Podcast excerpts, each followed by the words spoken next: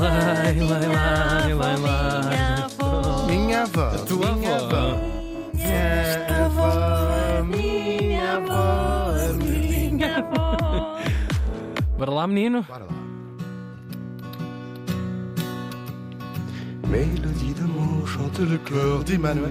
Os nossos ouvintes que já eram vivos, assim crescidinhos nos anos 70, talvez já tenham reconhecido de quem vamos falar hoje, porque neste dia, em 2012, morria em Haia, Den Haag no original. Ai, Ai, um, Haia, Como é que se chama aquela é cidade é? holandesa? Ai, Não é a capital. Há pessoas que têm a mania de dizer, ah, é a capital. Não, é sede de governo, a capital é de facto Amsterdão. Morreu aos 60 anos. Tão novo. tão Quem é? É uma senhora? Eu não faço a mínima ideia de É quem é que nova, estamos a nova, falar. muito Ah, nova.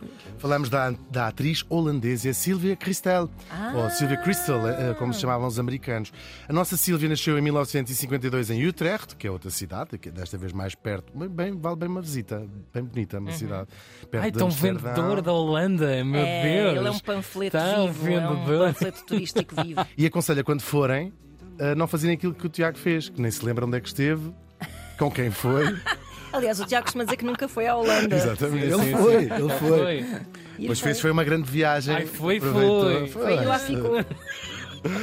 A nossa Sílvia vai ter uma infância bastante triste eh, e marcada já aqui com umas experiências eh, não muito simpáticas com os homens. O pai, um dia, chega à casa, quer dizer, homens abandonarem a família ou divorciarem-se não é estranho, mas ele fez de uma maneira particularmente cruel. Chegou a casa para jantar com a sua eh, amante e disse: Olha, é para vos avisar que vou sair de casa. Aquilo Deus foi um, meu. um trauma grande. Mas levou-a assim para. Sim, para jantar, para fazer, obrigar a mulher a fazer jantar para a outra. Enfim. Nem aquele clássico vou É um comprar género. cigarros e basou. Não, ainda fui lá. Credo.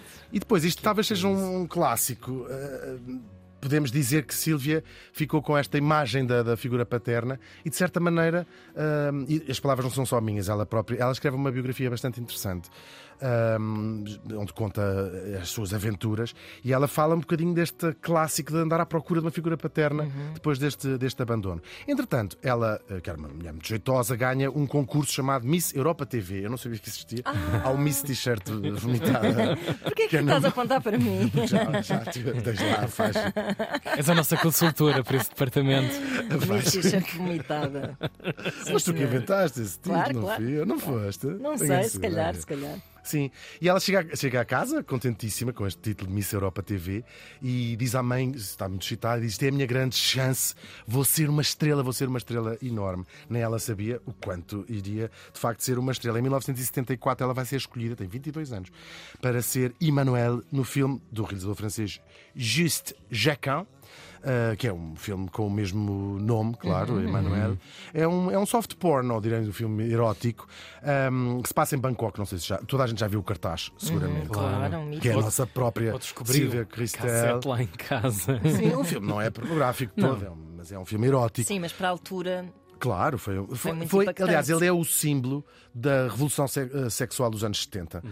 Ah, não propriamente a emancipação feminina, apesar de tocar vagamente. Isso é uma, uma mulher puritana até, que vai passar, vai para Bangkok ter com o marido e depois tem uma série de experiências ah, sexuais com homens, com mulheres. Ah, não- é um drama, não é um filme, eh, não é uma comédia romântica. Ah, pois. Bangkok aqui! É lá.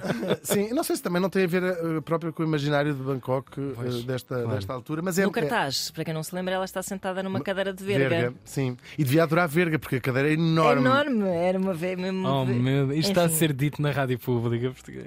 É uma, Então, cade- é o quê? é uma cadeira, É uma cadeira de, de verga, verga? que tornou populares a cadeira de verga. Toda a gente tinha uma cadeira de verga gente para se sentar numa cadeira de Tenho verga. uma, tenho uma. Tens uma cadeira de verga. Que era com uma. Que era Grande, com uma... enorme. Sim, com aquelas costas enormes. Ah, as costas também em verga. Ah, o filme foi arrasado pela crítica na altura, só que vai acabar por se tornar um sucesso gigante de bilheteira, não só na- na- em França, o filme é francês, na Europa inteira, na América e até na Ásia, tanto só em África que se calhar não viram, porque nem- mas nestes três continentes ah, viram e, e tornou-se um sucesso e ela tornou-se um símbolo, um ícone ah, sexual, no caso. Ah, e é o primeiro filme para adultos a ou que tem o rated X, Uhum. a ser um uh, blockbuster. Um, entretanto, isto depois vai dar mais filmes, há sete uh, filmes, Emanuela. Ah, a Silvia, sim. uh, Da sequela. Cristel entra em cinco uh, deles. Ela escreve nos seus diários, a experiência é terrível. Um, ela tem 22 anos e se lermos o que, o que ela escrevia em cada, em cada dia de gravação, é uma, ela própria era uma miúda e até bastante puritana uh, escreve coisas uh, com aquela carga Sim, sexual que, que chegas a perceber é que nessa altura esses símbolos de libertação feminina eram, era uma liberdade qual. ao, ao serviço do- do- dos Claro. homens, da fantasia dos homens. É verdade, claro. Uhum. nós já aqui trouxemos a, a- a Maria Schneider, que fez o último tango em Paris. Curiosamente, a Silvia Cristel esteve para fazer esse filme e não fez, Uhum. um, onde ela fala de, de, basicamente cenas de, Violação. de violação. Linda Uhum. Lovelace Filme. também. É verdade.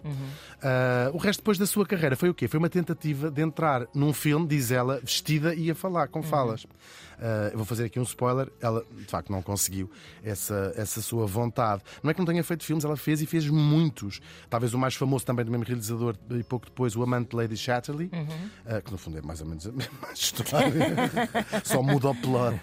Ah, e depois ela vai ter uma série de desaires. Ela vai ser substituída à última hora por uma data de atriz, desde a Maria Schneider, a Susan Sarandon, a Catherine Deneuve, todas lhe vão, mas tipo na véspera de começar a filmar. Isto são grandes clássicos que ela lhe passaram ao lado e depois, mal aconselhada, talvez, ela também vai recusar uma série de papéis. O Noites Escaldantes, Body Heat, um filme incrível com William Hurt e a, Ca- a Kathleen Turner. Incrível Precisamente. esse filme. Uh, também ela recusou fazer e recusa depois o Blade Runner, uh, que talvez eu Incrível. tivesse te- Ah, feito essa, essa. Essa passagem. Saco para- do lixo. Sim, ela depois fez muita televisão, mais já na, na, na Holanda, e depois ela uh, teve uma série de, de amantes, deitou-se com muitos homens, ela fala disto, uh, só que vai descobrindo, é, é muito triste a história dela, que estes tipos queriam se deitar com a Emanuel, não era com a Claro. Silvia Cristel, e se calhar no dia de manhã. uh, uh, uh, pronto, querem se ir embora porque já não tem nada para dizer à Já Silvia acabou a Cristel. sessão, não é? Já acabou a sessão com, com a Emanuel. Isto faz. Ela depois vai para o Hollywood e era, uma, era um nome muito famoso, toda a gente sabia quem ela era. Era- se calhar sabiam mais a Eman- o nome, conheciam mais por Claro, Emanuel claro que sim. Cristel e entra numa espiral de, de cocaína. Que ela na altura dizia assim: eu- isto para mim era uma vit super vitaminas, isto não era, não vi isto como droga. Era... Parece que não, uma espiral de cocaína é difícil de cheirar. Não, por acaso, não. não, mas tens- Fazes assim, ficas é um bocadinho You tonto. spin me right round. Ficas mais tonto no fim. Ahm, isto vai-lhe destruir. Depois ela começa, eh, claro, eh, vai-lhe destruir de certa maneira o, fim da, o resto da carreira. Também Já estava em numa descendência, claro. Sim. Ah, e tudo isto muito nova ainda. Uhum. Ela vai casar umas quantas vezes, vai se divorciar outras tantas, e depois, no auge da fama, ela chega a ter, eh, economicamente, aquilo que correu-lhe bem, tem casas em Hollywood, em Paris e também na Riviera Francesa e na Holanda.